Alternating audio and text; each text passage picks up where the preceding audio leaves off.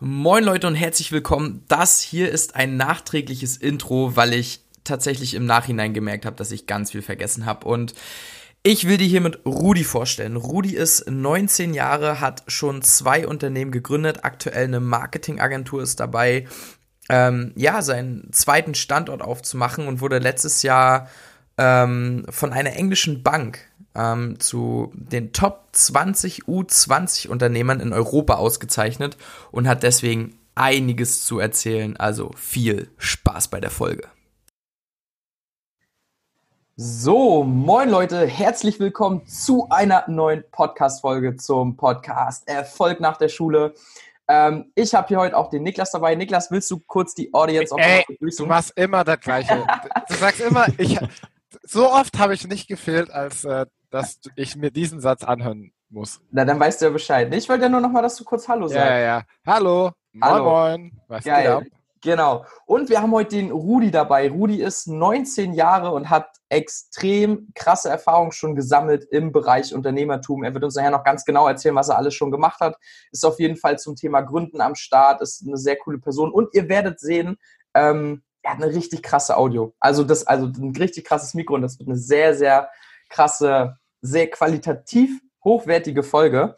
Ähm, ich hoffe auch vom Inhalt. Und ja, Rudi, magst du dich mal, magst du mal ganz kurz Hallo sagen, dass die Zuschauer unsere Stimmen Ja, gerne. Hi. Hi auch von mir. Ähm, das ist ein komisches Intro gewesen. Okay, jetzt werde ich schon mit meiner Qualität vorgestellt. Aber na gut, so ist es. Kein, kein Ding. Auf jeden Fall, jetzt, jetzt musst du liefern. Jetzt musst du liefern. Ähm, genau, wir stellen, bevor wir richtig loslegen, ähm, stellen wir immer ganz kurze Fragen, damit der Zuschauer dich als Person so ein bisschen einordnen kann. Und wir würden gleich mal starten. Sag uns doch einfach mal, was wäre jetzt ohne Corona, ohne Umweltbeschädigung äh, und so dein absolut Lieblingsreiseziel? Mein absolut Lieblingsreiseziel. Ähm, ich weiß nicht, kennt ihr in der Schweiz den Vierwaldstätter See? Nie gehört. Noch nie gehört, okay. Ist das der mit den, äh, wo die unten quasi wie so kon konserviert sind, die Bäume? Das jetzt Details, die, die ich nicht kenne, kann sein. Ich weiß es nicht. Es gibt auch so einen See, wo du oben quasi hast du, oder es ist andersrum, ich weiß nicht, auf der einen Seite hast du kahle Tannen, entweder im See die kahlen Tannen oder nach draußen die kahlen Tannen, und auf der anderen Seite, also entweder draußen oder im See, hast du dann die übelsten Bäume.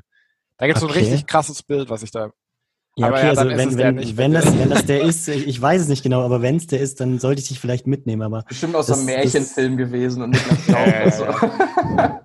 Das wäre so das Erste, was mir jetzt gerade so in den Sinn kommen würde. Da war ich jetzt schon einmal. Ja. Meine Cousine cool. arbeitet dort und die Hotels dort sind halt mega und ich sag mal so zum Entspannen oder insgesamt auch einfach vom, vom View auch da ein bisschen Motivation zu bekommen. Super cooler Ort. Mega nice. Niklas?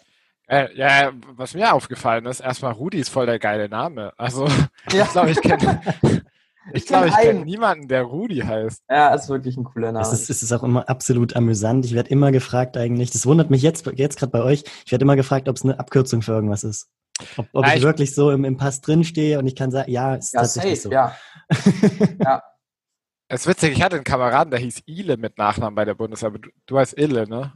Ja, genau, Ille. Ja, Ille. Ja. ähm, ja, die zweite Frage ist, was ist deine einzigartigste Eigenschaft? Meine einzigartigste Eigenschaft. Hm. Was macht dich aus?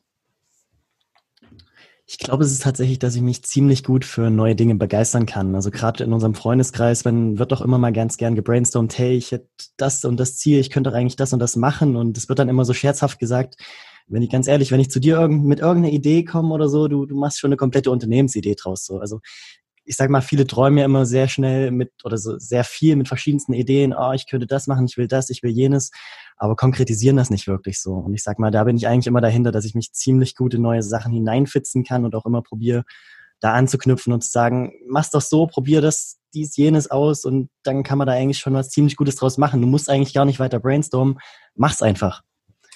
Und ich glaube, da kann ich doch ziemlich gut immer Content liefern, das zu sagen, probier es so und so. Also machen, machen Unternehmen vielleicht doch irgendwo in die Richtung draus. Das ist mega gut. Ähm, die letzte Frage, was würdest du mit 1000 Euro machen? Wir schenken dir die, was würdest du damit tun? Was würde ich damit tun? Hm. Zum einen, also jetzt zum aktuellen Zeitpunkt würde ich es vermutlich ähm, mit in, in das ganze Projekt stecken, da ich jetzt momentan in Kreiz meine ersten Büroräume mit aufmache. Mhm. Also das dafür nutzen. Ansonsten ähm, in die Gründungsförderung. Also für, für andere, die auch eine gute Idee haben, das einfach dort mit weiterzugeben, beziehungsweise cool. das Ganze hier in der Region mit anzukurbeln, weil ich das ziemlich wichtig finde. Ähm, ich bin immer der Meinung, klar, man kann selbst gute Ideen umsetzen und das ist auch wichtig, dass man nicht nur drum, rum, drum rumredet, sondern auch selbst was macht. Ähm, aber am Ende können mehr Leute am Ende ja immer viel mehr erreichen so und deswegen lieber mehr Leute mitziehen und da auch den, den Spirit da weitergeben. Ja. Ich muss da mal direkt mit einhaken, weil das gibt eine Sache, die mir halt wirklich in jedem Interview auffällt, wenn wir geile Leute interviewen und das ist, die haben immer bei der Frage oder fast alle sagen da irgendwas, was anderen Menschen weiterhilft. Oder die, die nennen irgendwas, ähm, wo sie andere Menschen damit unterstützen würden. Und das ist eine Sache, ähm, was vielleicht auch für die Zuhörer ganz interessant ist, wenn du noch nicht so bist, dann überleg mal, warum und warum sind erfolgreiche Menschen oder Menschen, die einfach Gas geben in ihrem Leben, warum sind die so und was bringt das denen vielleicht? Weil das ist echt krass, mir fällt es gerade auf, dass es ja. fast jedes Mal nennen die Leute oder die, unsere Gäste Sachen quasi, wo sie andere unterstützen wollen oder würden mit dem Geld. Ähm. Ich glaube, das ist auch so ein bisschen der, der gemeinsame Nenner letztlich, dass man ja auch irgendwo probiert, äh, Mehrwert für andere zu schaffen. Ne? Und wenn man auf dem, an, an dem Punkt irgendwo angelangt ist, glaube ich, hat man da auf jeden Fall eine gute Grundlage schon irgendwo geschaffen. Auf jeden Fall sehr, sehr stark. Ich hoffe, dass, dass wir da später nochmal ein bisschen tiefer drauf eingehen. Auf jeden Fall kannst du jetzt erstmal anfangen, so deine grobe Story für uns zu skizzieren. Also, wer bist du, was hast du gemacht und warum bist du da, wo du bist? Ähm, versuch das mal zu skizzieren und wir gehen einfach später tiefer in die einzelnen Punkte rein. Aber mhm. dass man halt mal so einen groben Plan hat, ey, wie ist dein Leben jetzt in den letzten Jahren verlaufen und warum bist du jetzt hier im Interview? Okay, ich, ich probiere das irgendwo grob zu skizzieren, ohne dass es verwirrend ist. weil das für einen selbst natürlich auch immer ein bisschen einfacher ist, weil man letztlich ja das durchlebt hat. So. Ja. Ähm, also ich bin aktuell 19 und das Ganze hat eigentlich gestartet vor, ich würde sagen, sechs Jahren so, mit, mit 13, als ich so ein bisschen in diese YouTube-Welt reingeraten bin. Man hat selbst YouTube geschaut, hat dann gedacht, okay, das ist voll cool, wenn ich jetzt Minecraft-Videos mache. Wie cool es wirklich war, sei jetzt mal dahingestellt. Aber man hat dadurch halt neue Leute kennengelernt, man hat äh, sich mit Grafikdesign auseinandergesetzt, man, man hat äh, sich mit der Videobearbeitung auseinandergesetzt, so. Und da war dann auch schnell irgendwie schon so der Punkt erreicht, dass ich mich eigentlich mit dem Content auseinandergesetzt habe und festgestellt habe, okay, irgendwie ist es jedes Mal das Gleiche, das ist mir zu uninnovativ. Dann habe ich angefangen, darüber Blogs zu machen, so ein bisschen meinungsmäßig. Und bin aber dann auch schnell zu dem Punkt gekommen, dass ich wieder gesagt habe, okay, ich kritisiere hier eigentlich jedes Mal, aber besser mache ich selbst eigentlich auch nicht. Und dann bin ich eigentlich so in eine ziemlich Gruppe, ziemlich coole Gruppe reingeraten, wo wir gesagt haben, okay, wir setzen jetzt coole Projekte auf YouTube um. Und haben dann festgestellt, okay, dafür fehlen uns absolut die Leute für, für Design, für Webseite etc. so.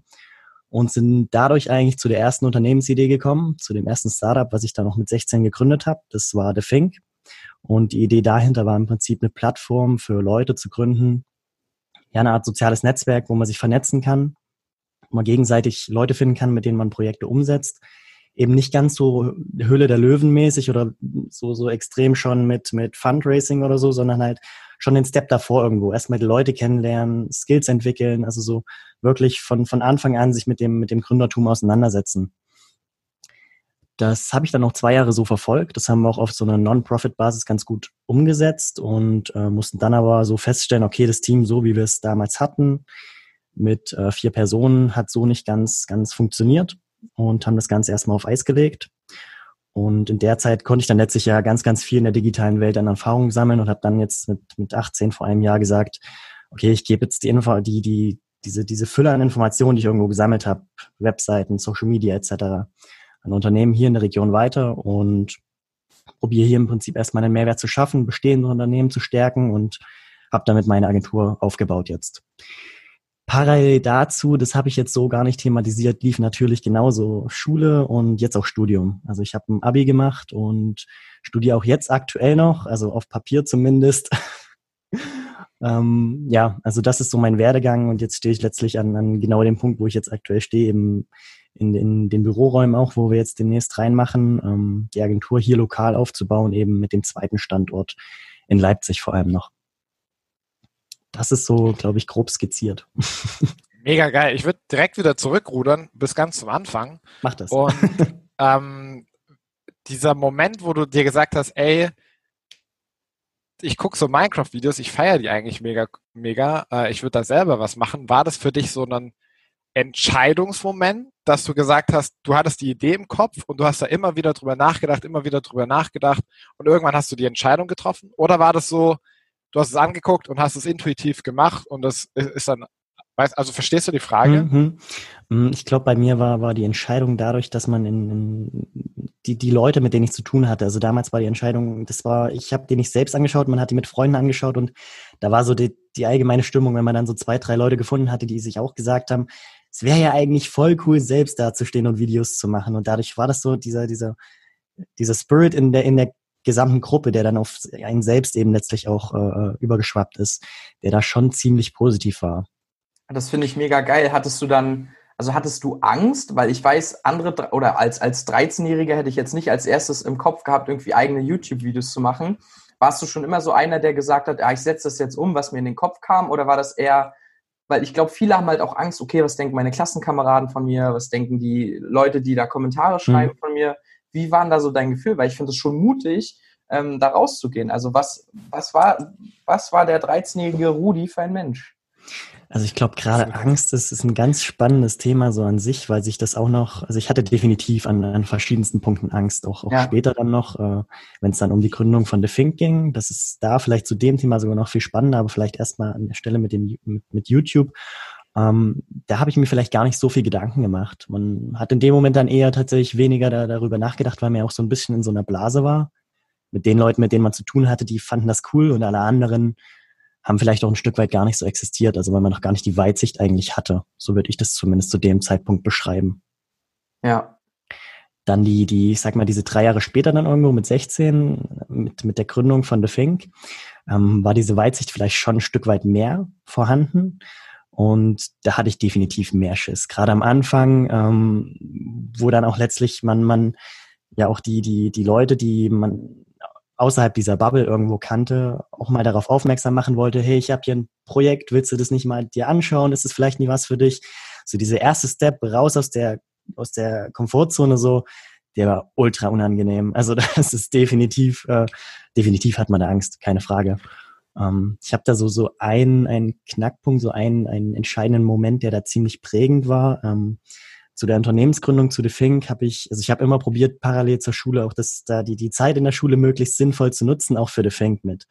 Und ähm, bei uns ist das so, wir mussten ähm, zum Abi noch eine Facharbeit schreiben. Und ich habe damals gesagt, okay, äh, eigentlich könnte es ja zu The Fink schreiben. Die Leute, mit denen ich aber The Fink gegründet hatte, waren nicht an der Schule, die waren noch irgendwo schon ein Stück weit älter. Ähm, und die Facharbeit schreibt man eigentlich in der Gruppe. Das heißt, ich musste durch einen Prüfungsprozess, dass ich diese Facharbeit alleine schreiben soll und durfte mich dann eben vor, ähm, ich glaube, es war der Schulleiter, der Stellvertreter und noch der Oberstufenleiter oder so. Also vor drei erwachsenen Männern dort hinsetzen mit 15, 16 und äh, musste dann meine Unternehmensidee beschreiben und warum ich denn hier eine, eine Facharbeit zu dem Thema schreiben will. Ähm, und, und das war dann wirklich ziemlich prägend, weil diese, diese Person eigentlich, äh, ja, ich, ich sage es ein bisschen, schon ein bisschen negativ, sich sehr angemaßt haben, diese, diese, diese Unternehmensidee zu, zu bemessen, zu behaupten, was dort richtig ist und was nicht richtig ist. Und ähm, das hat aber bei mir noch viel mehr diesen Spirit ge geweckt, so diese, dieser Moment, wo dann diese Kritik auch nochmal kam. Die, die, die Woche danach habe ich nur geackert zu sagen, okay, das kann man da verbessern, das ist tatsächlich sinnvolle Kritik, das ist einfach nur, also da, da kam ultra viel Input irgendwo auch bei, bei mir selbst dann in, in, in meinem Kopf hoch so. Und ich sag mal, deswegen, diese Angst war ziemlich gut, wenn man die dann überwunden hatte. Wollte ich gerade sagen, also würdest du schon sagen, dass es ein sehr, sehr gutes Gefühl war, dass du durch die Angst durchgegangen bist? Es gibt, also es gibt kein, kein besseres Gefühl, als ähm, wenn man sowas überwunden hat, finde ich ja. immer. Also ich bin schon irgendwo immer wieder äh, äh ich finde sowas super cool. Also ich, ich bin auch irgendwo ein bisschen drauf angewiesen, genau solche Momente immer wieder zu haben ähm, und da immer wieder irgendwo auch das, das Dopamin zu bekommen, um da diese, diese, diese Glücksgefühle auszuschütten. Ich finde das mega geil so. Ähm, kommt das, kommt das von irgendwoher oder warum, warum bist du so? Weil es gibt ja viele, die sind nicht so und es gibt viele, die sind so. Bist du von deinen Eltern so geprägt worden? Bist du so erzogen worden oder war das Input durch YouTube oder wie hast du dich so zu diesen Menschen entwickelt? Weil das ist gerade für jemanden in deinem Alter nicht selbstverständlich. Hm, das habe ich mich auch schon mal gefragt. so zu einem richtigen Ergebnis bin ich tatsächlich noch nicht gekommen, wieso es so ist. Ja. Ähm, gibt vielleicht verschiedene Faktoren. Also vielleicht, ja, von, von, von meinen Eltern an sich habe ich da schon immer recht viele Freiheiten bekommen. Es ist nicht so, dass ich dort ähm, immer darauf erzogen wurde, du musst dich jetzt selbstständig machen oder wie auch immer. Meine Eltern sind zwar beide selbstständig an sich, aber ähm, wir haben da von Anfang an gesagt, du kannst irgendwo, das, das, du kannst machen, was du willst dahingehend. Und also ein Spruch war immer ziemlich prägend von meiner Mom, die hat gesagt, wenn du glückliche Putzfrau werden willst, dann werd glückliche Putzfrau. Ja. und ja, vielleicht ja. dadurch, dass man selbst diese Freiheit dann auch hat, äh, sucht man sich ja dann auch irgendwo die genau solche Momente, was einen letztlich glücklich macht. Und bei mir war es eben immer wieder irgendwo so diese, dieses, ja, diese, diese, diese herausfordernden Momente. Mhm. Nimm uns da mal kurz mit. Also du hast dann so die ersten Videos hochgeladen, hast gemerkt, oh, irgendwie ist das nichts für dich, weil du irgendwie nur kritisierst und so und hast dann aber The, uh, The Think gegründet. Wie, wie, wie war das? Also hast du dann einfach eine Plattform gebaut? Hast du dir Leute geholt? Wie, wie war so dieser Prozess? Was waren so die ersten Schritte? Wie bist du hm. vorgegangen? Also wir hatten, ähm, als ich die, die diese YouTube-Zeit hatte ich dann eben auch irgendwo Leute von deutschlandweit, mit denen man hier und da mal Projekte zusammen gemacht hat. Das heißt, man Projekte, eben also Projekte, also wie gesagt, das, das meiste war in, in dem Gaming-Bereich irgendwo schon in diesem ganzen Minecraft-Spektrum. Ja. Und ähm, da quasi so so Projekte, wo man gesagt hat, äh, man, man spielt eben nicht Classic Minecraft, sondern probiert irgendwo mit mit äh, verschiedenen Formaten da auch irgendwo ja. sich aus und auch mehrere Leute zusammenzuholen. Ähm, und da entstand dann letztlich auch irgendwo die, die Leute, mit denen man ziemlich gut zusammengearbeitet hat, auch manche, die nicht direkt äh, YouTube-Videos gemacht haben, sondern auch dort auf, mit Minecraft angefangen haben zu programmieren. Und ähm, da hat man dann schon die, die ersten Angriffspunkte gehabt mit Personen, die, die irgendwo gepasst haben. Und dann haben wir eben diese, diese Konstellation von vier Personen gehabt, wo wir dann irgendwo gesagt haben, okay, gehen wir ein bisschen darüber hinaus, äh, über Minecraft. Eigentlich spielt es sich ja in ganz, ganz vielen Bereichen ab, dass man irgendwo erstmal mit einem kleinen Projekt anfangen will, egal ob es jetzt auf YouTube ist oder einfach mit, mit einer Website oder wie auch immer. Aber man hat eben nicht immer selbst die, die passenden Skills so gehabt. Ähm, und da entstand dann letztlich die Idee, okay, wir machen eine Plattform, ähm, haben uns da, was das Technische angeht, auch eigentlich auf eine Person verlassen, die dieses Entwicklungstechnische abdecken sollte und letztlich, das ist eine ziemlich prägende Erfahrung gewesen, weil man auch irgendwo äh, dieser Person in dem Bereich beispielsweise ziemlich viel Verantwortung übergeben hatte und aber letztlich sich herausgestellt hat, dass die Person da gar nicht so reingepasst hat in diese Gründerrolle, in dieses, ich übernehme dieses, die, die komplette Entwicklung in dem Bereich und sich vielleicht auch da ein bisschen zu viel zugemutet hat. Ähm, gar kein böses Blut. Also ich bin bis heute noch mit ihm ziemlich gut befreundet. Ähm, wir haben auch für uns selbst dann einfach festgestellt, okay, das, das sind so Entscheidungen, da, da äh, muss man eigentlich viel schneller reagieren. Also wir haben uns da auch irgendwo für, für genau sowas ziemlich viel Zeit gelassen und uns eben auf, auf andere Dinge konzentriert, um das irgendwo zu kompensieren, was letztlich ja aber irgendwo das Problem war, weil diese, die, die, der technische Stand von der Website an sich, von der Plattform, blieb eben eine ziemlich lange Zeit gleich. Und das war eben wesen, das wesentliche Problem, dass man eben auch irgendwo ein, Produkt trotzdem ein Stück weit entwickeln muss, um es zu promoten. So Branding und Marketing ist unglaublich wichtig, aber trotzdem brauchst du ein bestehendes Produkt mit einem, mit einem Grundfunktionsrahmen so und der hat halt eben nicht so gepasst, wie er notwendig gewesen wäre.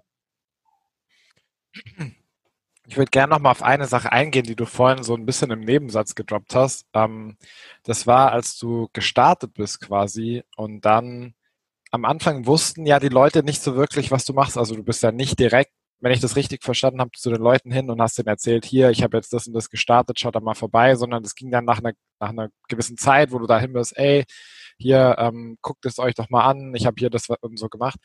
War das für dich so eine Überwindung? Weil im Prinzip ist es ja so Vertrieb. Also du hast ja da das erste mhm. Mal sozusagen Vertrieb für dich selber gemacht. Was war da die Rückmeldung, die du da bekommen hast?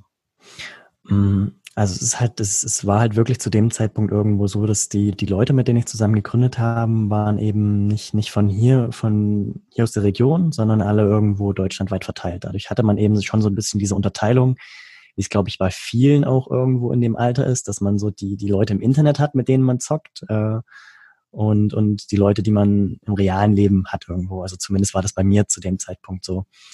Und ähm, das war dann so der Punkt, wo ich eben gesagt habe, okay, eigentlich, ich, ich, ich kann die Sachen, die ich hier im Internet mache, das ist nicht immer, ich setze mich nur noch mit meinen Internetfreunden zusammen und zocke, sondern wir haben ja hier irgendwas aufgebaut, was auch für Leute hier aus der Region Mehrwert bieten kann.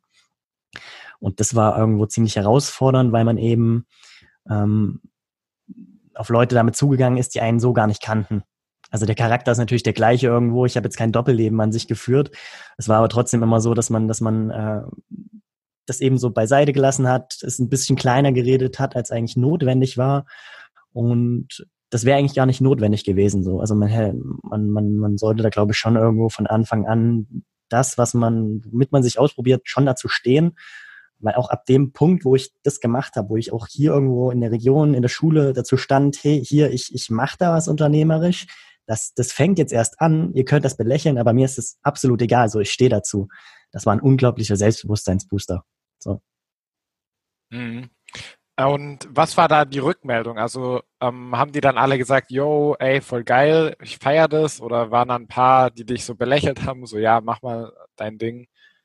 Hm, es gab, definitiv, es gab, gab definitiv Leute, die von Anfang an gesagt haben, coole Sache, so. Ähm, ich, ich unterstütze dich da voll und ganz. Es gab aber auch Leute, die es direkter gesagt haben, dass sie es belächeln oder halt auch hintenrücks so. Das Feedback kriegt man dann halt auch irgendwo erst ein Stück später. Also es gab viele, die, die auch dann ähm, kurz vorm Abi, wo man dann ja auch danach irgendwo auseinandergegangen ist, nochmal auf mich zugekommen sind, gesagt haben, ich habe dich am Anfang so unglaublich belächelt mit deinen Projekten dort, aber äh, jetzt irgendwo Respekt. Also das ist, man, man wird schon definitiv dafür belächelt. Also ich, ich wurde es definitiv. Ähm, hatte ja letztlich auch, was das anging, keine zweite Person hier in der Region, wo man sagen konnte, auf die konnte man sofort bauen, die steht auch hinter dem Projekt, sondern ich war in dem Sinne ja auch irgendwo erstmal allein, ähm, bis man eben die ersten Leute gefunden hatte, die das auch unterstützt haben. Das, aber auch die, die, das, das Feedback war da schon äh, auch teilweise sehr, sehr negativ, definitiv. Das ist aber auch ein geiler Punkt, weil ich finde, du musst nicht direkt Leute haben, die du irgendwie haptisch anfassen kannst oder so, sondern es gibt halt auch extrem viele, gerade heutzutage, wenn du das nicht nutzt, die äh, wahrscheinlich genau in der gleichen Situation sind wie du, die sich halt irgendwie alleine fühlen mit ihren Gedanken, mit ihren Ideen für ein Unternehmen oder irgendwie für ein Projekt.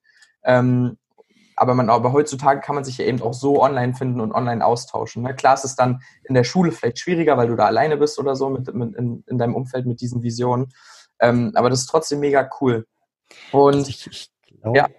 Ähm, ich glaube tatsächlich auch, dass das, also das ist jetzt auch die Erfahrung, die ich jetzt eben zunehmend mache, ähm, dadurch, dass ich das letztlich ja, seitdem ich das dann mit, mit 16 dann auch mehr angekurbelt habe, gegenüber anderen da äh, über das Thema zu reden, ähm, zieht man ja auch wieder ganz andere Leute an. Vorher, als ich über das Thema gar nicht gesprochen hatte, habe ich mich so alleine gefühlt und so, so wie der, äh, hm, okay, ich, ich muss das immer zurückhalten definitiv nicht wie, wie Außenseiter oder wie auch immer, aber schon irgendwo, dass man einen gewissen Teil, mit dem man sich gerne auseinandersetzt, immer so ein bisschen zurückgehalten hat. Das wäre vermutlich aber gar nicht notwendig gewesen, weil wie gesagt, seitdem ich dann darüber geredet hatte mit 16, ähm, kamen eben auch mehr und mehr Leute dann auch genauso auf einen zu, ähm, die auch die Ideen mit einem geteilt haben. Und seitdem habe ich eigentlich immer irgendwo, äh, für viele bin ich auch irgendwo so ein bisschen der, der Anknüpfpunkt, die auf mich zukommen und sagen, hey, hier, ich habe die und die Idee, was hältst du davon? Könnte man das nicht irgendwie auch umsetzen, wo ich dann auch gerne immer meinen Input gebe, was ich auch irgendwo wichtig finde, weil das macht super viel Spaß mit Leuten, dann auch irgendwo sich über genau solche Dinge auszutauschen.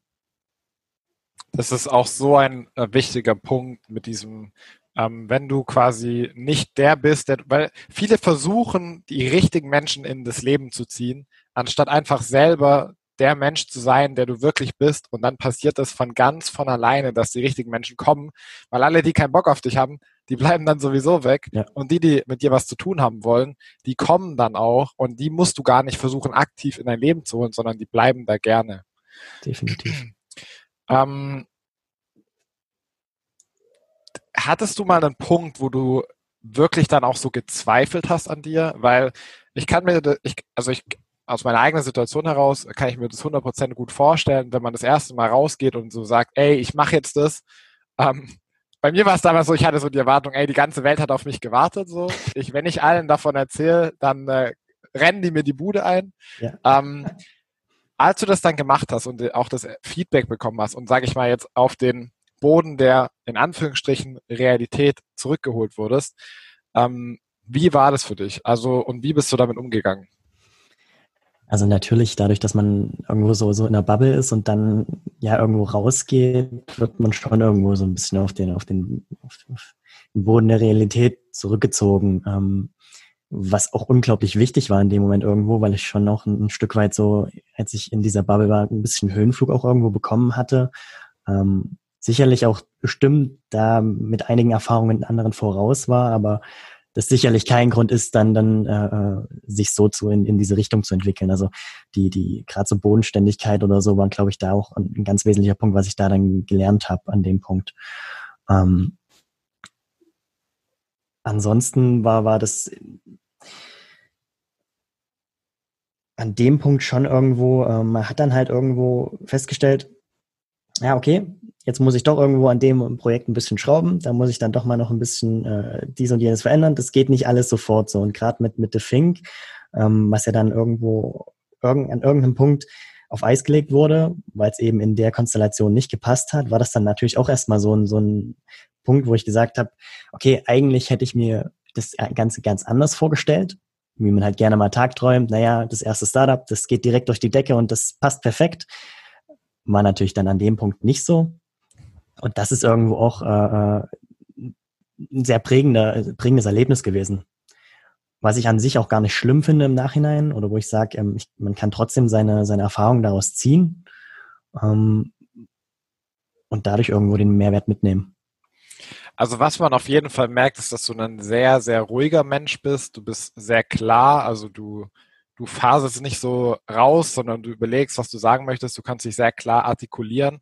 Und ich kann mir sehr gut vorstellen, dass vor allem Rückschläge und äh, negative Situationen, mit denen du vielleicht zu hadern hattest in der vergangenen Zeit, ähm, sehr stark dazu geführt haben, dass du dich mit dir selber auseinandergesetzt hast, dass du auch viel mit dir selber gearbeitet hast, manchmal vielleicht auch zwangsweise, weil man sich dann halt irgendwo alleine fühlt oder auch sich ein bisschen isoliert weil man sich so ein bisschen alleine gegen die Welt fühlt, wenn alle irgendwie nur negatives Feedback geben und niemand versteht die Welt, in der du dich so befindest. Ähm, aber das ist ja dann genau das, was wahrscheinlich quasi, da gibt es so einen geilen Satz, den will ich, ich will hier gar nicht zu lange reden, aber das, die, das Leben schenkt dir Aufgaben. Und wenn du die Aufgaben meisterst, dann erhältst du die Gabe quasi, die diese Aufgabe beinhaltet hat. Und bei dir waren die Aufgaben quasi mit diesem Feedback umzugehen und jetzt hast du die Gabe quasi klar und strukturiert denken zu können und auch eben mit Rückschlägen und mit negativer Kritik umzugehen, aber nicht in einer Form, wo du das emotional irgendwie mit dir verhaderst, sondern wo du einfach klar schauen kannst, was ist Kritik, die berechtigt ist und was ist Kritik, ähm, wo die Menschen einfach gar nicht verstehen, was hier überhaupt gedacht ist und dass man das viel besser dann einschätzen kann.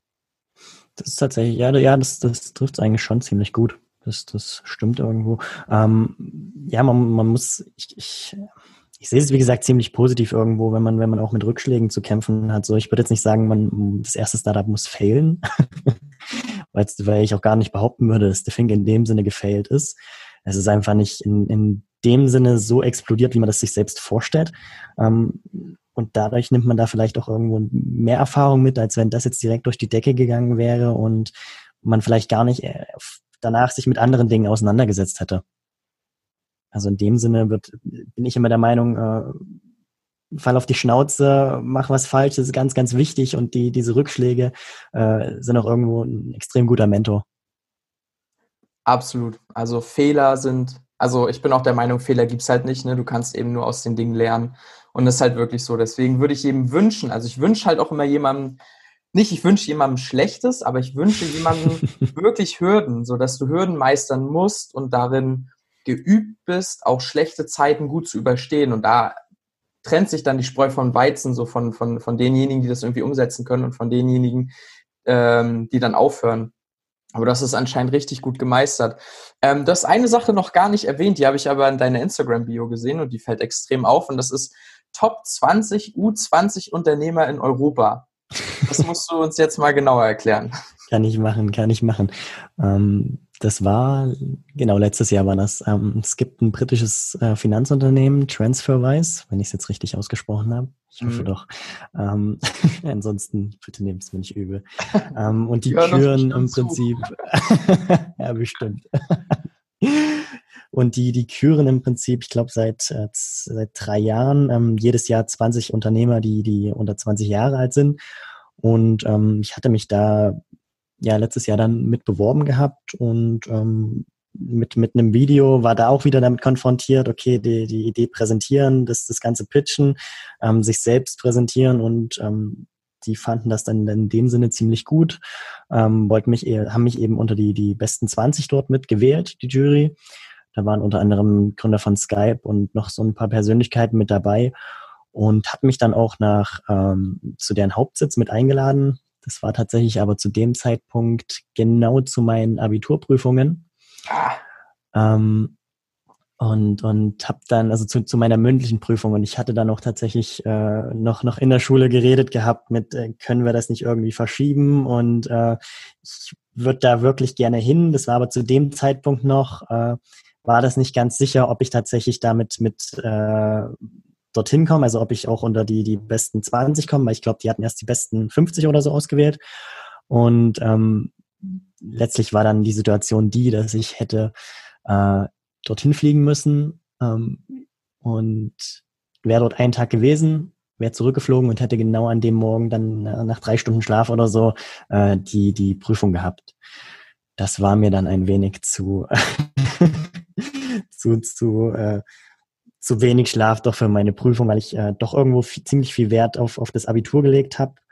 Ähm, weil ich letztlich da, das, das hat sich parallel zu meinem Unternehmen entwickelt, da auch irgendwo ziemlich viel Wert drauf gelegt habe, da mit voranzukommen. Also ich habe in der neunten Klasse äh, einen, Abschnitt, äh, einen, einen Durchschnitt gehabt von 3,1, was jetzt an sich nicht so der Burner war und hatte dann für mich selbst gesagt, äh, eigentlich bin ich nicht doof und irgendwo eine, eine Perspektive möchte man doch irgendwo haben. Studi studientechnisch war für mich Psychologie schon immer interessant und ich hatte dann gesagt, okay, ich will Psychologie studieren Dafür brauche ich ein Abi von 1,1.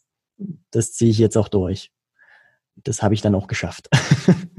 auch wenn da leider dann, dann äh, die, die Kürung dort zu den, äh, zu den Top 20 Unternehmern da weggefallen ist. Äh, den Titel habe ich trotzdem erhalten und das ist ja zumindest schon mal was. Was waren denn da die Kriterien? Also was, was musstest du erfüllen, um äh, einer der Top 20 und U20 Unternehmer in Europa zu sein? Mhm, es ging im Prinzip um, um eine Unternehmensidee an sich und dann eben auch die Unternehmenspersönlichkeit. Also zu dem mhm. Zeitpunkt war dann letztlich äh, The Fink auch als, als äh, Unternehmensidee, aber auch äh, letztlich die, die eigene Gründerpersönlichkeit, unter ja. welchen Umständen man gründet, äh, was für Ambitionen man hat, was für eine Vision, wo das hingehen soll, etc. Und unter anderem wurde da auch, der sagt euch bestimmt auch was, äh, Ruben Lind, ja, auch mitgekürt ja. mit, ich glaube, er und ich waren die einzigen aus Deutschland. Ach, Deswegen dahingehend auch schade, äh, weil man letztlich auch dort wieder die Chance gehabt hätte, mit, mit Leuten sich zu vernetzen. Ja. Ähm, aber das, das, das gehört letztlich ja auch irgendwo dazu, Entscheidungen zu treffen und Verantwortung zu übernehmen. Und in dem Moment habe ich mich dann eben äh, für, meine, für, mein, für mein Abitur in Geschichte entschieden. ja, stark auf jeden Fall, dass du dich von, von 3,1 auf 1,1 ähm, verbessert, hat, äh, verbessert hast. Ich finde es halt krass, in der neunten Klasse so ein Bewusstsein zu haben und zu sagen, okay, ich ziehe jetzt drei Jahre wirklich durch, ähm, weil wir auch selber ganz oft in dem, in dem Altersmetier unterwegs sind, wenn wir Workshops zum Beispiel in Schulen gegeben haben oder so. Mhm. Und ähm, ja, manchmal kommt einem das nicht so vor, dass die so für so in dem Alter schon dieses Bewusstsein entwickeln. Und ich glaube, das ist auch eine krasse Fähigkeit, die du, die du ja zu diesem Zeitpunkt schon gehabt hast, finde ich sehr, sehr gut. Ähm, und dann hast du Imagine gegründet oder wie, wie, wie lief es dann weiter? Genau, genau. Also ich habe dann mein, mein äh, Abi gemacht, parallel dazu eigentlich äh, fiel dann die Entscheidung ähm, im Team von The Fink, ähm, Jungs, passt auf, das, das so in dem, in der Konstellation passt das nicht. Äh, ein Teil des Teams hat einfach in die Gründerpersönlichkeit nicht reingepasst, wo man dann einfach gemeinschaftlich entscheiden musste. Ähm, an sich an einer anderen Stelle irgendwo als, als Mitarbeiter zum Beispiel eine super gute Sache, aber als Entscheidungsträger in dem Bereich passt es nicht. Ähm, und bei anderen letztlich auch äh, andere Projekte, die dort dann Vorrang erstmal hatten. Und bei mir war es dann letztlich auch die Entscheidung, dass ich gesagt habe, okay, ich will das The Think, das als Projekt erstmal pausieren, will da vielleicht auch erstmal netzwerktechnisch mich ein bisschen weiterentwickeln, neue Leute kennenlernen, um das Projekt vielleicht später auch nochmal neu auf, aufzurollen. Und mich im Prinzip erstmal wirklich mit, mit den Unternehmen hier beschäftigen, die hier in der Region sind und die letztlich beim, beim Thema Marketing von Social Media bis Webseiten oder Fotografie dort irgendwo unterstützen, um da ja letztlich die, die, den digitalen Part da voranzutreiben. Mhm. Mich würde noch mal ganz kurz interessieren, bevor wir ein bisschen mehr auf Imagine eingehen. Mhm. Ähm, gibt's The Think dann noch oder ist es so, dass das gibt es gar nicht mehr oder habt ihr das jemals auch ähm, so umgesetzt, dass es schon Nutzer hatte oder wie war da so? Genau, also wir, wir hatten, hatten das auf einer Non-Profit-Basis umgesetzt. Das heißt, wir waren bei 300, 400 Nutzern. Mhm. Die Website an sich steht auch noch, wo man sich letztlich registrieren kann, ein simples Profil erstellen kann und ähm, da ja Grundfunktionen mit einem Profiling nutzen kann. Plus wir hatten damals äh, Discord als als mhm. äh, als App benutzt, um letztlich zu kommunizieren und haben uns da im Prinzip erstmal äh, auch zu, zur Community irgendwo ein Gehör verschafft. Und das steht so auch momentan noch, um auch irgendwo immer mal noch hier und da mit Leuten zu kommunizieren, die ja trotzdem irgendwo ein, bei anderen Projekten wieder unterstützen können. Und ja, hält dann im Prinzip erstmal so ein bisschen die Waage so, wie es halt ist. Hm. Aber das wird nicht mehr promoted oder gar nichts. Das genau, läuft das, einfach das und ist, ist existent so. Ich meine, Serverkosten hast du heutzutage nichts mehr. Ja. Und insofern die, die Website ist online, äh, da kann, mhm. kann man sich theoretisch registrieren, so, aber das wird eben nicht mehr supported und äh, auch nicht, nicht promoted aktuell. Ja. Und dann hast du dir gesagt, aus den Skills, die du in den letzten Jahren erarbeitet hast über YouTube, also du hast eben schon geredet, gerade Marketing, Branding, Social Media, Fotos, Videos, whatever, ähm, dass du Unternehmen in der Region helfen willst? Oder was war so dein Punkt, dann eine, eine, Agentur in der Richtung zu gründen? Genau, also ich, ich hatte ja letztlich äh, vor allem den Marketing-Part auch schon bei The Fink äh, viel übernommen, zusammen mit dem Geschäftsführungspart und äh, hatte ja auch da schon irgendwo viel Kontakt zu, zu Unternehmern. Wir waren auf einer Messe mit The Fink, äh, wo ich, wo ich äh, in Stuttgart, äh, wo ich vor 100 Leuten die Idee pitchen durfte. Das sind alles so, so Sachen, wo man dann auch irgendwo Erfahrung sammelt, um äh, was man auch wieder tran transferieren kann in andere Bereiche. Ja. Und ähm, da war dann der Gedanke letztlich, okay, ich, ich äh, habe hier auch schon Kontakte geknüpft zu bestehenden Unternehmern, äh, sehe die Probleme letztlich, dass an sich die, die Unternehmen äh, vor allem bei, bei Leuten in meinem Alter wenig Sichtbar Sichtbarkeit haben, weil sie letztlich sich nicht dort präsentieren, wo, wo es benötigt wird. Es ist tatsächlich so, dass gerade in kleineren Städten selbst Facebook oftmals nicht richtig benutzt wird. So, ich sag mal, das sind ganz andere Problemstellen als bei Unternehmen, vielleicht auch in größeren Städten. Ich habe ja den auch den Vergleich zwischen einer kleinen Stadt wie Greiz, also hier, und Leipzig, wo ich ja in beiden Städten Kunden habe und man merkt schon einen deutlichen Unterschied. So, das, das heißt auch budgettechnisch bis hin zu den, den, den Maßnahmen, die notwendig sind, sind es auch irgendwo verschiedene Welten so. Und da habe ich mich, habe ich mir eben gedacht, okay, es gibt so viele Social Media Agenturen, die sich jetzt an die großen Unternehmen ketten und sagen, wir, wir helfen denen, was auch richtig ist. Aber eigentlich so die, die Einzelunternehmer, die, die mittelständischen Unternehmen, die bleiben oftmals auf der Strecke. So. Und habe ich gesagt, das ist eigentlich der Bereich, den ich jetzt gerne abdecken will, weil ich, weil ich da die Notwendigkeit sehe, weil ich die Kontakte zu diesen Personen habe ähm, und letztlich auch die, die eigene Stadt damit ein Stück weit attraktiver machen will. Mhm. Wie bist du dann an die ersten Kunden gekommen? Also ich meine, gerade in dem, in dem jungen Alter, also wir kennen jetzt viele, die eine, die eine Agentur haben, aber es ist schon komisch, glaube ich, wenn da so ein 17-Jähriger, 18-Jähriger anruft oder so und dann sagt, ey, hier, ich kann ein bisschen Marketing, kann ich euch irgendwie helfen und unterstützen. Wie, wie bist du da vorgegangen? Und war das vielleicht auch ein Vorteil oder hast du das zu deinem Vorteil gemacht? Wie hast du dich da positioniert? Also ich glaube, man sollte es schon eher als Vorteil immer nutzen. Also man, ich, ich, ich zumindest habe es dann einfach transparent gemacht, wirklich zu sagen, hey, ich bin, ich bin jung, ich kenne mich mit dem Zeug aus. und ja. das als, als, ja, schon irgendwo als, als Brand dort mit zu nutzen. Ähm, ich hatte dann vor, vor, bevor ich das gegründet habe, also auch mit, mit 16 irgendwann mal hatte ich ein Praktikum gemacht, auf jeden Fall bei einem, äh, bei einer, bei einer Werbeagentur hier in der Region und ähm, der Inhaber war recht überzeugt davon, was ich mache, dass ich da ziemlich gutes Talent für habe und habe mich seitdem eigentlich immer wieder mit ihm auch irgendwo wieder kurz geschlossen, weil er den Printbereich ziemlich gut abdeckt und äh, ja mir damit auch irgendwo ein Stück weit einen Mentor mit da da mhm. zur Seite immer gehalten und dort immer wieder auch Input geholt, was ich wie nutzen kann und dann bin, es, bin ich letztlich auf, auf einfach auf die Unternehmen hier zugegangen, die man halt so kannte. Ähm, ich hatte es ja schon gesagt, auch meine Eltern sind selbst selbstständig. Das heißt, hier und da kannte man einen Unternehmer schon mal, hat, beziehungsweise die kannten einen selbst noch als kleiner Junge. Ähm, damit wurde man dann auch immer wieder konfrontiert. es war jetzt nicht so, dass, dass mir jetzt die Kunden in, in die Wiegeschale gelegt wurden von meinen Eltern, frei nach dem Motto, hier nimm mal, die brauchen ja. das, mach mal, sondern es war einfach eher so, dass man kannte sich halt und musste die Leute trotzdem davon überzeugen, ja, ja. Was man dort macht. Und ich sag mal, das ist schon irgendwo die größte Hürde, wo man dann auch ziemlich schnell aber auch dazu lernt, ähm, wie man sich da richtig verkauft. Gerade verkaufen ist halt ein extrem wichtiger Skill und ich glaube, das auch für dich oder auch für viele andere ähm, äh, predigen wir auch immer wieder, gerade in dem Alter, wenn du das von der Pike auf lernst oder sehr früh schon lernst und verinnerlichst, kann dir das halt in jeglichen Lebenslagen immer helfen. Also nicht nur, wenn du wirklich ein Produkt verkaufen willst, sondern wenn du dich verkaufen willst, wenn du eine Idee verkaufen möchtest ähm, oder einfach überzeugen möchtest, ist es, glaube ich, sehr, sehr hilfreich. Gibt es da irgendwas, du hast schon gesagt, du hattest einen Mentor, sowas wie ein Mentor ist, glaube ich, auch immer geil, weil du jemanden hast, ähm, der wie so ein Sparringspartner ist und dir halt auch Input gibt, ne, der dich mhm. weiterbringt. Ja. Wie bildest du dich sonst weiter? Also gibt es da irgendwelche Tools oder irgendwas, was du nutzt, um dich weiterzubilden, um dich nach vorne zu peitschen, um dazu zu lernen? Oder ist das alles so, nö, das ist so Learning by Doing? Also ich mache halt was mit der Agentur und das ist so mein Baby und daran lerne ich selber auch. Also wie gesagt, man, man konnte schon irgendwo viele, viele Sachen, die ich, die ich bei The Fink gelernt hatte, sich selbst zu präsentieren zum Beispiel. Das, mhm. Deswegen hatte ich das Beispiel vorhin mit der Messe gebracht. Das hat natürlich nichts direkt mit der Agentur zu tun hat mir aber einen unglaublichen Mehrwert gegeben, weil ich einfach das, das Selbstbewusstsein dadurch auch hatte, äh, okay, was kann schon schiefgehen, wenn ich zu einem Unternehmer gehe? Das, das, ich glaube, viele haben auch immer das Problem, äh, wenn sie das erste Mal so zu einem Unternehmer gehen, dass sie absolut am Zittern sind oder wie auch immer, den ersten Kunden, wohingegen das dann halt wirklich für mich war, naja gut, es kann eigentlich nicht so viel schief gehen. So, das Schlimmste hast du schon hinter dir. Du hast schon, hast schon mal vor Leuten gepitcht. Du hast schon mal acht Stunden auf der Messe gestanden und und eine Idee probiert zu erklären und auch hast schon komplett da reingeschissen. Das ist gar kein gar kein Ding so.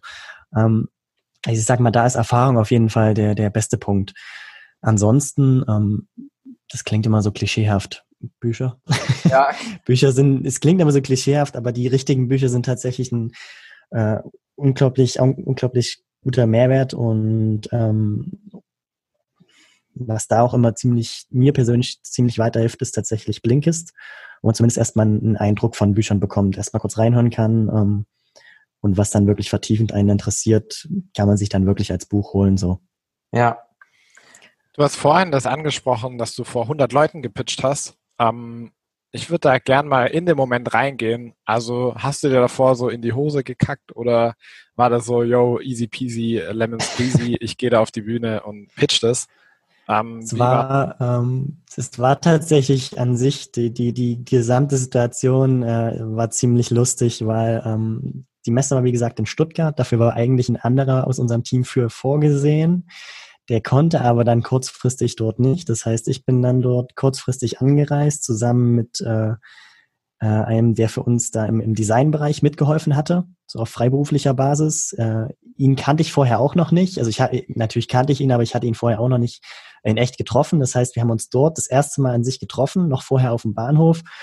Ähm, was an sich schon absolut crazy ist, so die Situation. Und dann sind wir da zusammen nach, nach Stuttgart äh, gefahren und wussten auch noch nicht so richtig, was uns erwartet. Äh, Plan war, wie gesagt, wir hatten dort einen Stand, das heißt, äh, die, die acht oder zehn Stunden äh, dort am Stand stehen, die Leute, die vorbeikommen, dort nochmal irgendwo das ganze Projekt erklären. Und dann wusste ich eben noch von, von Manu, der da eben eigentlich vorgesehen war, ja, du hast da mal noch einen Slot, äh, drei Minuten pitchen, ähm, mach mal. Ähm, wir wollten das natürlich auch total cool noch filmen und später noch, noch auf YouTube und überall für nutzen, ein bisschen Promotion. Ähm, das heißt, ich sollte auf die Bühne planmäßig gehen, das Ganze pitchen. Ähm, Justin, der Designer eben, sollte das Ganze noch filmen und dann war alles schick. So, dann sind wir halt zu der Bühne gegangen da waren dann, das war wirklich so, so rastermäßig. Das heißt, da, da saßen Leute, die haben sich in Dauerbeschallung letztlich dort verschiedene Pitches, drei Minuten Pitches angehört, wo ich eben auch dann wieder da stand. Teilweise, also das war sehr, sehr abwechselnd. Ich habe mir, glaube ich, vier Speaker vorher, also vier andere, die das, äh, ihre Idee gepitcht haben, noch angehört. Der erste war ziemlich gut. Da ging dann natürlich der Puls nochmal hoch, weil die Erwartungen, scheiße, okay, die, die, die, sind, die haben da alle so viel Erfahrung drin, du, du. Das, das wird nix. Das, das, mm, mm. Der nächste, war gar nicht gut, war wieder alles entspannt. okay, gut, die, die Erwartungen sind doch nicht so hoch. Und nach dem dritten habe ich festgestellt, okay, ähm, na gut, die, die hören sich das an, du kannst eigentlich nur, du kannst eigentlich das Ganze nur gut machen, weil da ist so viel Input, du kannst im Prinzip nur herausstechen. So. Wenn du was falsch machst, die kriegen es vielleicht gar nicht mit. So. Das heißt, das war dann doch nochmal für einen kurzen Moment ruhig, also nochmal beruhigend. Und dann ansonsten war das halt, du bist ja in dem Moment drin dann so. Also ich hatte mir dann nochmal den Pitch an sich nochmal äh, angeschaut gehabt, was ich da auch irgendwo notizenmäßig gemacht habe, habe das dann weggesteckt und äh, du bist dann einfach drin. Also so ist es bei mir persönlich dann, was dann nochmal, du, du, du realisierst es in dem Moment gar nicht, gehst dann auf die Bühne, pitchst es und nach dem zweiten Satz bist du drin und ratterst im Prinzip irgendwo schon innerlich so ein bisschen dein Skript ab, bist dann fertig und realisierst es dann eigentlich erst. Lief auch gut der Pitch an sich, äh, die Videoaufnahme, deswegen hatte ich es thematisiert, äh, lief nicht so gut. da mussten wir dann im Nachhinein leider feststellen, dass äh, Justin das nicht ganz so gut hinbekommen hat. Es ist, naja, aber war auch gar nicht so dramatisch. Ähm, aber es war tatsächlich ganz gut und auch da war wieder das Alter ein Vorteil, weil letztlich viele dann im Nachhinein zum Stand kamen und gesagt haben, hey krass, äh, unter den ganzen, die irgendwo schon alle so fünf, fünf bis zehn Jahre älter waren, bist du schon irgendwo hervorgestochen, weil, ja krass, dass du das in dem Alter machst, so. Also insofern, ja, du warst dann halt drin und als das dann durch war, war es eigentlich recht positiv. Darf ich mal kurz fragen, wie groß du bist? Ich bin 1,78. Mhm. Ja, okay, geht ja doch noch. Genau ähm, so groß wie du das denn. Ja. Wie kommst du drauf? Ja, das wird ja. jetzt. Einfach so. Nee, Spaß. ähm, ja, weil, also viele sehen dich ja gerade nicht, aber du bist jetzt, also das ist jetzt nicht despektierlich gemeint oder so, aber du bist jetzt nicht The Rock oder so, ne? Du hast jetzt nicht, bist jetzt nicht 1,90, die übelste Kante, hast mega Tattoos, bla bla bla, sondern du bist halt, du, du bist No, ja, ah, doch, doch. ich habe zwar ein Tattoo, okay, aber, aber The Rock bin ich nicht, da hast du recht, absolut. absolut. Ich aber auch nicht. Also wie gesagt, es war nicht despektierlich gemeint, aber worauf ich hinaus will, ist, du bist auch nicht übertrieben jetzt auch im Gespräch, übertrieben extrovertiert oder irgendwie übelst krass oder mega die Erscheinung, sondern du bist halt ein ganz normaler Typ, du bist sehr besonnen und, und sehr ruhig, aber hast Eier, du hast richtig Eier ähm, und kommst mir so rüber, als ob dir Hürden oder gewisse Hindernisse nichts ausmachen, weil du dir halt denkst, ey, ich habe eh nichts zu verlieren oder weißt, hast du vorhin gesagt, ja, was soll mir groß passieren, wenn ich jetzt von einem Unternehmer rede oder du hast vor 100 Leuten geredet, dir war die Meinung der Leute damals in der Schule schon scheißegal. Und das finde ich halt krass. Also für die, die dir, die jetzt erstmal zuhören und, und deine Erscheinung vielleicht gar nicht sehen, dass es im ersten Moment gar nicht darauf ankommt, äh, ob ich der Stärkste, der Größte, der Bestaussehendste oder so bin, sondern wie ich von innen heraus nach außen strahle und von innen heraus nach außen wirke und dass das einfach eine ganz andere und auch eine sehr respektvolle Wirkung Unternehmern gegenüber haben kann. Und ich finde, das ist, also es ist auch ein Gefühl, was mir zumindest, und Niklas hat es ja auch schon angesprochen, hier im, im Podcast einfach rüberkommt. Du weißt, wovon du redest. Ja, das ist ein ganz wichtiger Punkt. Ähm, du weißt, was du kannst. Du bist trotzdem, also du bist selbstbewusst. Ähm, das ist sehr, das ist, also das drei zusammen wirkt dann eben sehr charismatisch. Ähm, und das würde ich auch dem Zuschauer gerne einfach mitgeben. Vielleicht kannst du ja nochmal sagen, wieso du so bist, wie du das machst. Also ähm, woher nimmst du das Selbstbewusstsein? Woher nimmst du die, die Eier sozusagen, ähm, in der Situation so zu agieren? Das finde ich nämlich ähm, sehr, sehr cool. Sehr, sehr gut. Also du hast ziemlich, ziemlich äh, gut getroffen. So, es gibt viele, die irgendwo äh, über diese extrovertierte Art auch irgendwo viel probieren zu, zu kaschieren, glaube ich. Also ja. ich, ich, ich habe auch selbst im Freundeskreis viele, die, die extrovertiert sind, wo, was ich auch super angenehm finde, auch von der Persönlichkeit. Also man kann durchaus auch extrovertiert sein und äh, das nicht machen, um irgendwas zu kaschieren. Absolut. Ich hatte jedoch die Erfahrung eben bei mir selbst zum Beispiel, dass ich am Anfang irgendwo schon probiert habe, ähm, über eine sehr extrovertierte Art äh, das, was ich mache, nach vorne zu pushen, frei nach dem Motto, na, ich mache ja, ich bin ja, ich bin, ne? Und habe aber dann schnell festgestellt, okay, äh, das, das, das bringt dich nicht ganz so voran und macht dich von innen heraus auch nicht unbedingt so, so glücklich, äh, wenn man sich nach außen hin immer sonst wie präsentiert, ähm, aber trotzdem nach innen zu, äh, genauso mit Problemen zu, zu kämpfen hat. Ähm, deswegen ist, glaube ich, das, das schon einfach die Art, dass ich sage, äh, ich, ich gehe halt an, an bestimmte Dinge einfach recht rational ran. So, also ich, das, das ist eigentlich so der, der Punkt, auf den ich ziemlich viel Wert lege. Ähm, Dinge oftmals möglichst nüchtern zu betrachten, ähm, weil, weil oftmals auch Emotionalität Probleme herbei zwingt irgendwo. Also ich hatte es eben gerade bei in, in, in dem Gründerteam von The Think, ähm, haben wir oftmals die Erfahrung gemacht, dadurch, dass wir alle vier sehr, sehr unterschiedliche Persönlichkeiten waren, dass wir so extrem aufeinander geprallt sind und ich eigentlich in dem irgendwann in, in, in dieser Gruppe die Rolle angenommen habe, wenn ich jetzt noch, noch selbst immer wieder noch reingehe, meine eine, eigene Meinung einfach nur stur vertrete, bringt das nichts. Also dieses, dieses starre, äh, laute, diese laute Art, einfach nur äh, meine Meinung und daran rüttelt sich jetzt nichts. Und dann habe ich irgendwann festgestellt, dass eigentlich äh, äh, das Beste ist, wenn du wirklich irgendwo ein Stück weit als Vermittler agieren kannst. Also der, der, der eigentlich am charismatischsten rüberkommst, wenn du auch irgendwo äh, Personen entgegenkommst und es eben nicht immer darauf ankommt, auf die eigene Persönlichkeit zu 100 Prozent zu pochen, sondern letztlich bestimmte Dinge zwar zu vertreten, aber auch irgendwo äh, ja Platz für Flexibilität zu lassen. Ja, absolut. Ich glaube, das ist irgendwo wo der Punkt Flexibilität und äh, eine rationale Art. Was ich mal äh, noch kurz vielleicht für die anderen so ein bisschen ähm, skizzieren will, ist, weil das bei dir einfach super passt. Äh, du hast so eine, du strahlst so eine souveräne Professionalität aus. Also wie das schon gesagt hat, du bist nicht der lauteste, du bist nicht der, der auf der Bühne wahrscheinlich die übelste Show abzieht, sondern du gehst halt auf die Bühne, du machst halt dein Ding und dann ist halt fertig. Und ich glaube, was halt übelst wichtig ist äh, für jeden, der zuhört, zu verstehen, ist, es gibt nicht das eine richtige Persönlichkeitsbild, was du haben musst, um bestimmte Sachen zu erreichen, sondern du kannst mit dem, der du bist, wenn du das ehrlich akzeptierst, annimmst und damit arbeitest, immer zum Ziel kommen. Also es gibt halt sehr, sehr viele verschiedene Wege zum Ziel. Es gibt halt einen Dustin zum Beispiel, der sehr, sehr Energie oder energetisch ist, sehr, sehr nach außen, ähm, viel Kommunik Kommunikation, viel Reden, viel Ausstrahlung, viel unterwegs, viel ähm, immer Party, immer, keine Ahnung, am Start. Und es gibt halt einen Rudi, der halt viel, viel besonderer ist, viel, viel, also das ist jetzt kein Alles klar, No, no front. raus. der ähm, sehr überlegt handelt, der sich erstmal hinsetzt und nachdenkt und sich die Pläne zurechtlegt und sagt, ey, okay, wie will ich es angehen? Ähm, und es gibt halt nicht den, den, die richtige Persönlichkeit, sondern jede Persönlichkeit ist richtig. Du musst halt nur damit umgehen. Ich glaube, das ist mega wichtig, ja. ähm, sowas wirklich zu verinnerlichen und nicht zu versuchen, irgendwas hinterher zu eifern, was man denkt, was man sein muss, um was zu erreichen, sondern zu verstehen, dass alles schon da ist. Dann ist nämlich dieses Verstellen, also wie Rudi vorhin schon gesagt hat, so er hat dann versucht, sich irgendwie extrovertiert darzustellen oder irgendwie, was dann aber gar nicht funktioniert, ne? weil, weil du gar nicht du bist und deine volle Kraft so auch gar nicht ausschöpfen kannst oder dein volles Potenzial. Das ist, ja. das ist ja letztlich auch irgendwo ein Entwicklungsprozess. Ähm, ja. Ich persönlich finde das ja sehr unglaublich spannend. Das war auch letztlich die, die Entscheidung, weswegen ich auch Psychologie letztlich studiert habe oder jetzt mhm. aktuell studiere, ähm, weil letztlich alles genau darauf fußt, sich persönlich dort weiterzuentwickeln. Und ja. äh, wenn man dann, dann eben an einem gewissen Punkt noch nicht ganz so, so ist, wie man sich das vorstellt, kann man natürlich daran was ändern. Äh, aber vielleicht ist es so einfach nur der Weg zu sich selbst so ein Stück weit. Ja, ähm, noch eine Frage, bevor wir zur letzten Frage kommen.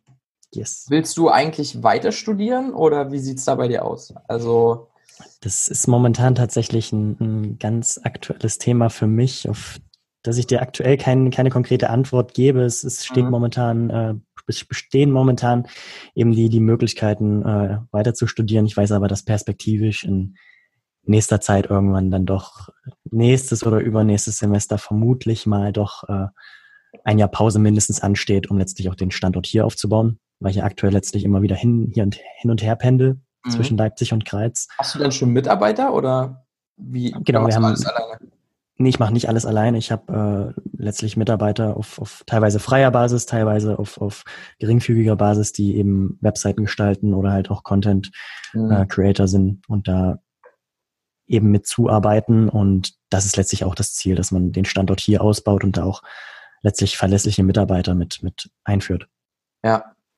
Mega gespannt, wie sich das äh, entwickelt bei dir. Also vielleicht, dass man, wenn man in einem Jahr oder in zwei Jahren nochmal drüber spricht und jetzt quasi den Stand ist heute hat und dann in zwei Jahren nochmal schaut, okay, was ist passiert, hat sich alles so entwickelt, wie das gedacht war, ähm, welche Steine wurden dir noch in den Weg gelegt. Ähm, sowas finde ich immer total spannend. Äh, da müssen wir mal gucken. Vielleicht können wir das mal realisieren in ein, zwei Jahren. Ähm, ich würde gerne noch eine Sache stellen und zwar nicht eine Sache, sondern eine Frage stellen. Du hast ganz am Anfang hast du gesagt, ähm, dass du Unternehmensideen konkretisierst. Hm. Was heißt das? Ich habe ja das Beispiel gebracht ähm, mit, mit den Freunden. Also es ist ja oftmals schon so, dass, dass ganz, ganz viele Personen immer mit, äh, mit so einer ganz lapidaren Idee erstmal kommen. Zu sagen, hier, ich, äh, ich bin irgendwo voll, voll, ich nehme jetzt einfach mal das Beispiel, weil es von einem guten Freund passt. Ich bin total Tuning interessiert und würde eigentlich gerne in, in Richtung YouTube irgendwo was machen. Und das dann ganz, ganz schnell wieder fallen lassen, die Idee. Das ist natürlich jetzt nicht direkt unternehmensbezogen, aber letztlich irgendwo zumindest erstmal sein eigenes Ding machen. Ähm, und mir ist immer sehr, sehr wichtig, so eine Idee nicht sofort fallen zu lassen bei Menschen, die mir letztlich was bedeuten oder allgemein bei, bei äh, Menschen, wo ich das Potenzial sehe, zu sagen, ey, ganz ehrlich, du hast doch gerade, weil sie im Nachgang dann auch immer wieder so überlegen, hm, was könnte ich denn eigentlich machen? Ich würde gerne mein eigenes Ding machen. Und ich dann die eigentlich nur die Erinnerung bringe, du hast doch Ideen, probier die doch mal aus, mach doch mal, setz das um, du könntest es ja so und so gestalten. Wir machen dann einfach, den, den YouTube-Kanal ist nicht das Ding, so ein Banner, so ein, so ein Profilbild, so ein Intro, whatever, das ist schnell getan. Äh, Videoschnitt kann ich dir genauso zur Seite stehen. Ähm, das, das ist schnell erklärt und einfach mal machen. So. Und ich glaube, so diese, diesen ersten Anstoß geben, da scheitern ganz, ganz viele dran. Und das muss aber gar nicht sein. Wenn die am zweiten, an der zweiten oder dritten Hürde scheitern, bringt das vielleicht auch viel mehr Erfahrung und es hat auch seine, seine Berechtigung. Aber wenn es schon an der ersten Hürde scheitert, das überhaupt zu machen, finde ich es einfach unglaublich schade so. Und ich glaube, da, da kann ich, konnte ich in der Vergangenheit auch immer wieder einen ziemlich guten Input geben und letztlich auch Leute zum, zum Machen anregen. Sehr, sehr geil. Ja. Cool. Also. Wir haben noch eine allerletzte Frage. Ja. Die aller, die aller, allerletzte Frage. Die aller, allerletzte, die wir immer stellen. Schieß los. Okay, stell dir vor, dir wird jetzt alles weggenommen, außer dein Wissen, vielleicht eine Internetverbindung und, und ein Laptop oder so, das hast du schon, aber du hast weder eine Firma, du hast gar nichts. Mhm. Und dir wird aber gesagt, ähm, dass du in vier Wochen eine Million Euro generieren musst. Ansonsten sterben alle Leute, die du lieb hast. Was würdest du tun? wie, wie wäre dein Vorgehen? Wie, wie ist die Zeitschiene? Vier Wochen vier Wochen eine Million Euro generieren. Du hast, kannst machen, was du willst. Hm. hm. Ich glaube, ich würde. Äh, das ist schwierig zu sagen. Das ist, das ist, ähm, das ist tatsächlich unter dem, unter dem Hintergrund äh, mit, mit der eine Million tatsächlich schwer zu sagen. Ich glaube, ich würde tatsächlich die. Sterben ja, alle, du musst. Das, ja, natürlich, ich muss, ich muss. Ja. Das ist, ja, ja klar. ähm, ich glaube, ich würde tatsächlich in, in, ja, in den gleichen Bereich gehen, in, in die, den Social Media Bereich weiter auszubauen hier in der Region und diese, diese, äh, diese regionale Charakteristik auf andere kleinere Städte mit auszuweiten. Aber sag mal das heißt, konkret, die Imagine letztlich neu aufzurollen. Wie, Ach, konkret, konkrete Steps. Ja, wie, wie würdest du die, die eine Million äh, ja, generieren? Hm, okay, pass auf. äh, ich bin ja frei. Das heißt, ich kann mir ja zunächst erstmal Leute mit dazuziehen, um, um doch, wieder, doch wieder ein Gründerteam aufzubauen. Das ist erstmal Step One, so, weil ansonsten in vier Wochen wird das ganz, ganz eng. So. Ja. Ähm, das heißt, ich würde mir auf jeden Fall erstmal ein Team suchen. Ganz, ganz mhm. wichtiger Step. So. Dann ähm, am besten auch irgendwo Leute aus Thüringen und Sachsen so, um verschiedene kleinere Städte hier mit abzudecken. Und ähm, würde dann anfangen, letztlich das, das Branding aufzubauen, ob es jetzt Imagine ist oder irgendein anderes. Äh, und dann auf die, auf die Unternehmer zuzugehen und dort dann letztlich aus einem Bereich, also beispielsweise Social Media oder Webseitengestaltung, sagen wir mal Social Media irgendwo, ähm, dort äh, die, die, das Management beziehungsweise Beratung da zu übernehmen. Wie viele Kunden brauchst du für eine Million Euro?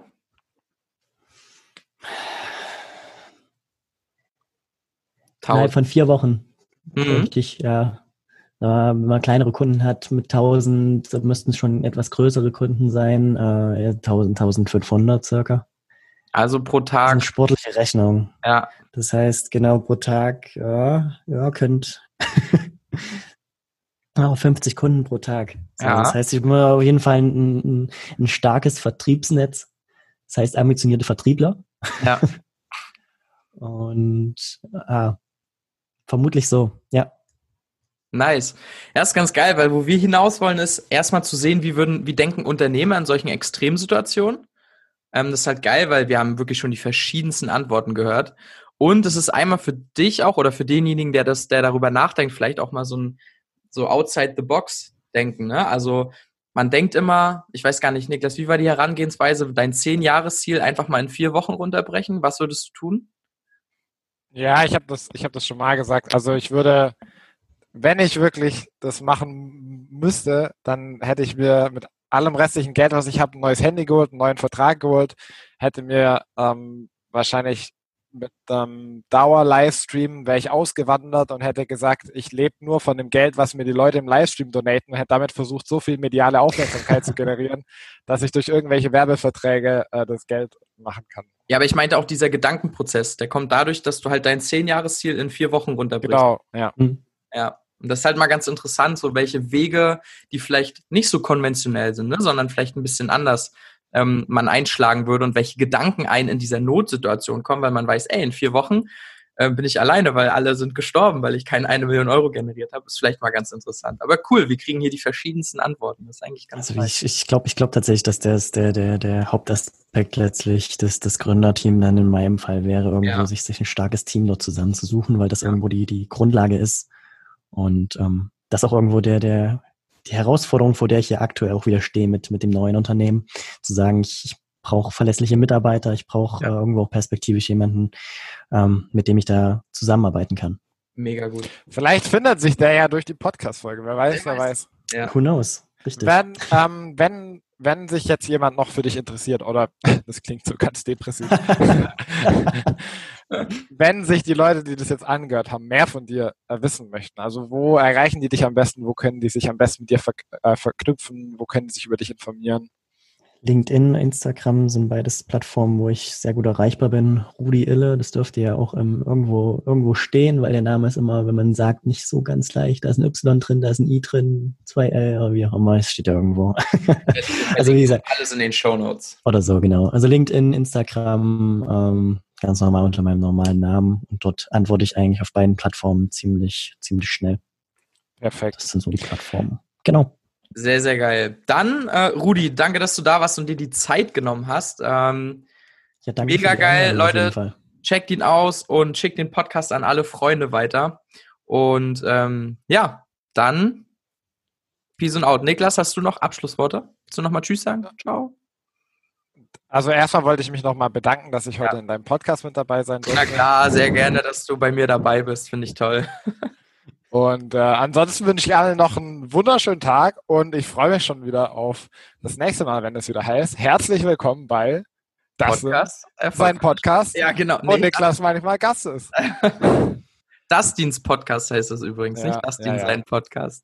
Da haben wir es wieder. Also Leute, Peace und out und ciao, ciao.